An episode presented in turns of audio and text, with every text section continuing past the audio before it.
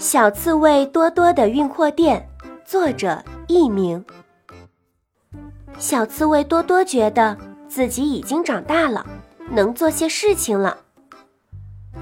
可做什么合适呢？他自己也拿不定主意。于是他决定去请教山羊爷爷。山羊爷爷摸着白花花的胡子说：“好极了。”你长大，知道该做些事情了。那山羊爷爷，我该做什么事呢？多多问。山羊爷爷想了想说：“你身上长满刺，整天喜欢在森林里跑来跑去，你就开个运货店吧。”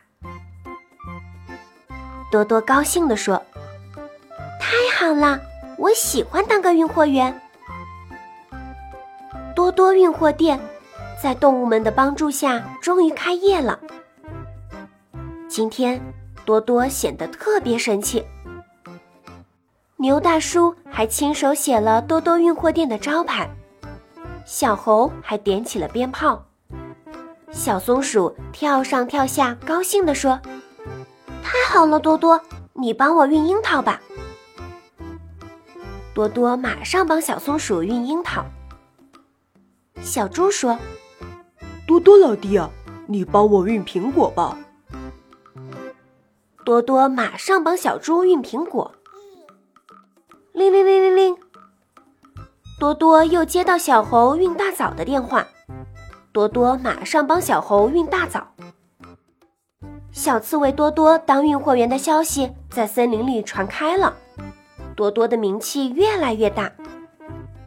狐狸知道了这个消息，坏坏的想：多多当运货员，一定挣了不少钱。我要让他出出错，丢丢脸。狐狸拿起电话：“喂，多多运货店吗？是的，您好，需要什么服务吗？”多多回答道：“我是狐狸。”我要运葡萄，快点运来，要特快。狐狸没等多多答应，就挂上了电话。多多想，狐狸请我运葡萄，无论如何，我得想办法帮忙。但是葡萄背在背上，肯定会被刺烂，怎么办呢？多多犯难了。于是他去请教山羊爷爷。山羊爷爷想了一个好主意。